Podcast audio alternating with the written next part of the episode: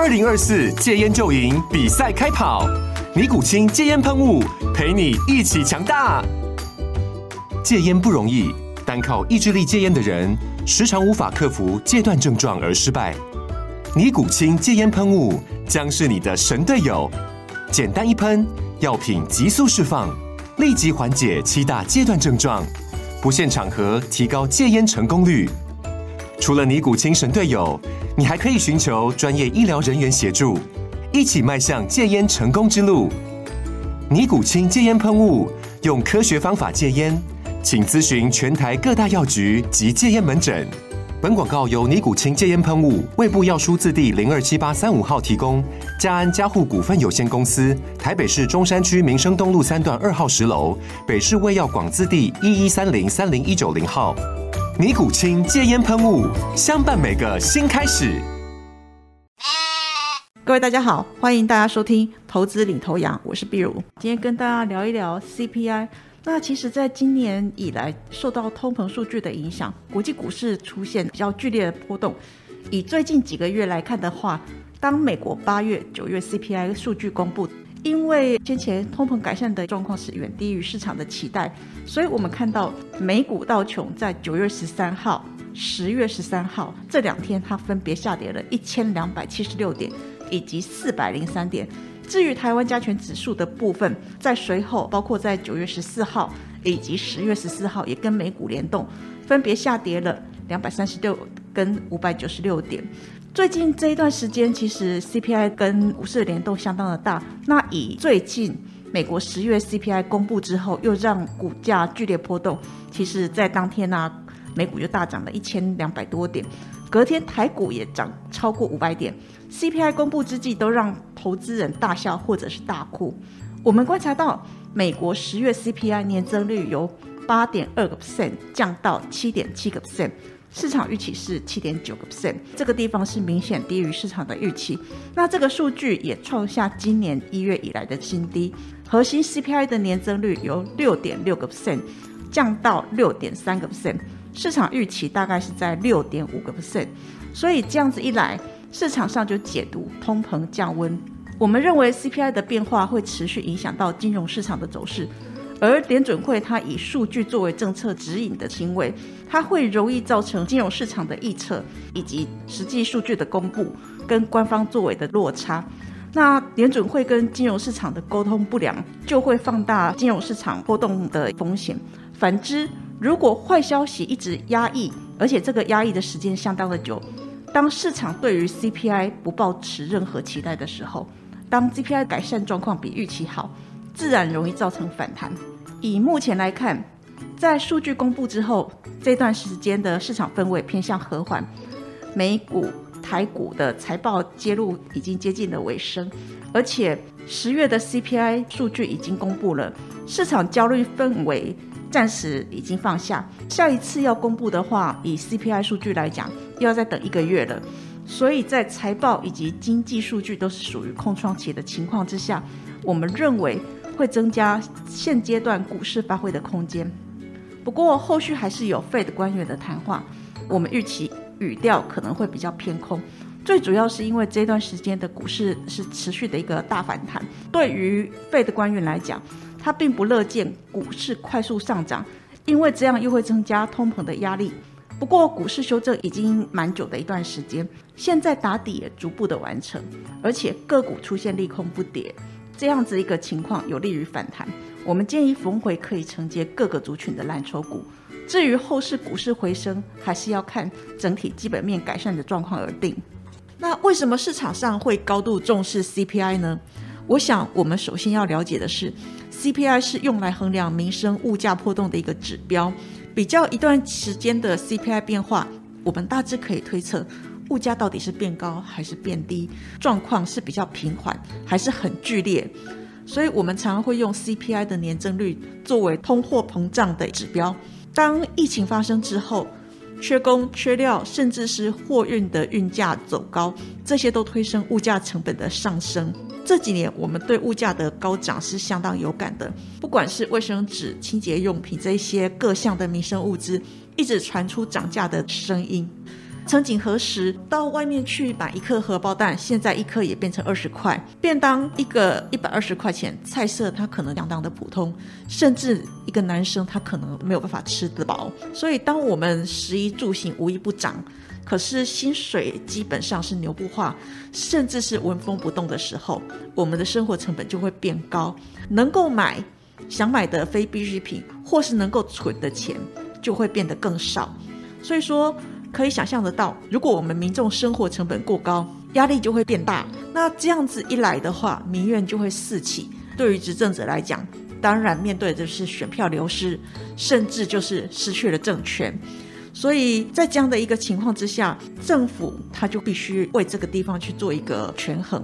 如果说状况更严重的话，可能会为了活下去而铤而走险，社会进入混乱的一个局面。那这些案例在过去历史不断的重演，所以说到了现在，其实不管各个国家的当政者都是相当重视通货膨胀的变化。那我们观察各个国家中央银行的目标常会有四个：第一个，维持低而稳定的通货膨胀率；第二个是维持稳定的经济成长；第三个是维持金融体系的安定；第四个是维持利率以及汇率的稳定。可是我们观察到，目标一跟目标二。它通常都是互相抵触的，这个就是央行需要随时面对的两难。为什么会这样讲呢？当经济热络的时候，资金充沛，大量的资金就会追逐有限的商品，价格当然就会变高了。如果说状况过热，官方就不得不出手，那他通常会用升高利率来降低过热的现象。可是这可能会有一些副作用，也就是说，金融市场首先这个股价会比较敏感。它会因为升息做出一些修正，稍有不慎的话，可能我们就必须要付出经济衰退的代价。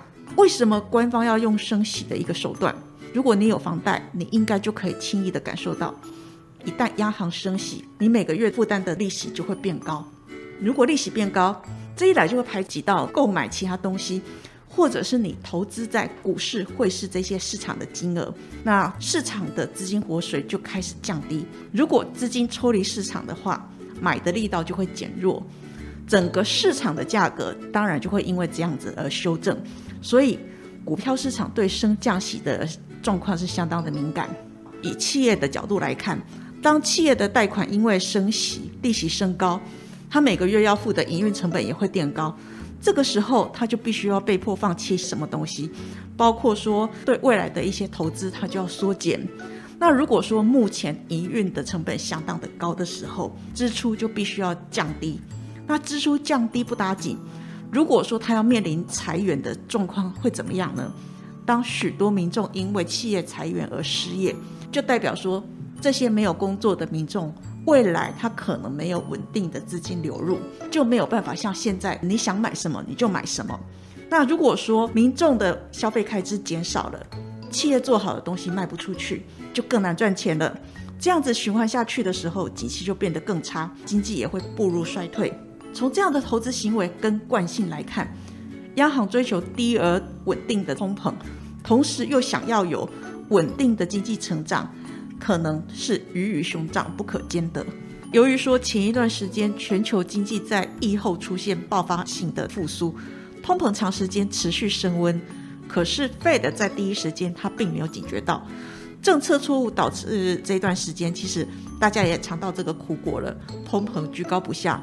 目前全球官方急着亡羊补牢，政策朝向收紧资金的方向。另外一个状况就是，全球在金融海啸之后，紧接还遇到欧债危机啊、中国股灾、美中贸易战、科技战，甚至在新冠疫情这些事件，不断的冲击市场，所以变成说各个国家不断宽松去维持整个市场的流动性，低利率已经是这几年的常态了。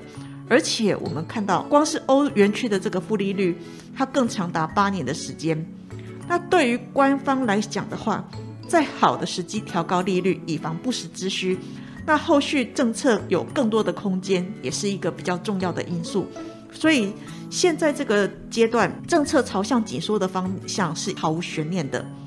对于现在目前市场来看的话，其实我们投资人关心的不是在升息。而是说他们应该会如何升，这个角度是陡峭还是和缓的？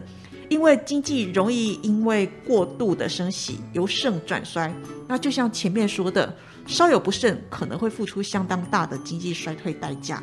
美国十月 CPI 月增率是持平在零点四个 percent，市场预期是零点六个 percent，这个是明显低于预期。至于说年增率的部分，增幅由八点二 percent 降低到七点七个 percent，低于市场预期的七点九个 percent，也创下今年以来的新低。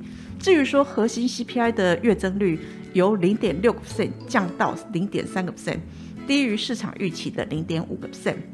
年增率则由六点六个 percent 降到六点三个 percent，低于预期的六点五个 percent。那我们观察这个里面的细项，在食品的价格月增率，其实它就是收窄到今年以来最低的增速。能源的价格，因为汽油结束连续三个月的跌价，月增率是达到一点八个 percent，所以核心商品价格转为月减，来到负零点四个 percent，是这三个月以来最大的降幅。其中，在服饰连续两个月呈现负成长，二手车连续三个月负成长，新车则是连续两个月放缓。核心服务价格月增是降到零点五 percent。从这里面来看的话，虽然说住房的成本是持续在攀升，可是医疗健保服务是转为负的。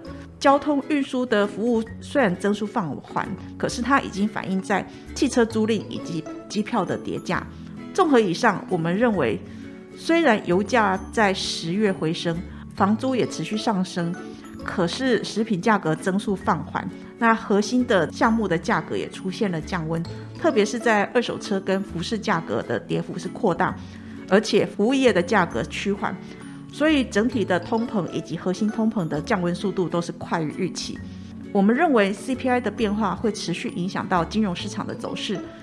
而联准会以数据作为政策的指引，很容易造成市场上在揣测，以及到时候实际数据公布，还有官方它是怎么样应应的落差。所以说，联准会跟金融市场的沟通不良，将会造成金融市场波动放大的风险。那相反的，如果说坏消息压抑许久，当市场上对 CPI 不抱持任何的预期的时候，当 CPI 改善状况是比预期的好。自然股市就容易造成反弹。那最近在 CPI 数据公布之后，最近市场上的气氛已经偏向和缓了。而且最近不管是美国或者是台湾的企业财报揭露已经接近尾声。那十月份美国的 CPI 已经公布，所以会让市场焦虑的事情其实都已经有尘埃落定，过去焦虑的心情暂时放下了。下一次呢，CPI 公布要等待大概一个月的一个期间，所以在财报以及经济数据都是属于空窗期的情况之下，增加了股市发挥的空间。而后续还会有 Fed 官员的谈话，那我们预期可能语调会偏向比较鹰派空方。那最主要是因为。最近的股市是上涨了蛮多的，官员他也不太愿意见到股市快速上涨，快速上涨可能又增加通膨的压力。不过，我们认为股市修正已经相当的久的一段时间，而且最近打底也逐步的完成，个股又是利空不跌，所以有利于股市的反弹。那我们建议逢回还是可以承接各族群的绩优龙头股。至于说后续股市回升的状况，还是要看基本面改善的状况而定。以上是投资领头羊节目内容，谢谢收听。本公司与所推介分析之个别有价证券无不当之财务利益关系。本节目资料仅供参考，投资人应独立判断、审慎评估并自负投资风险。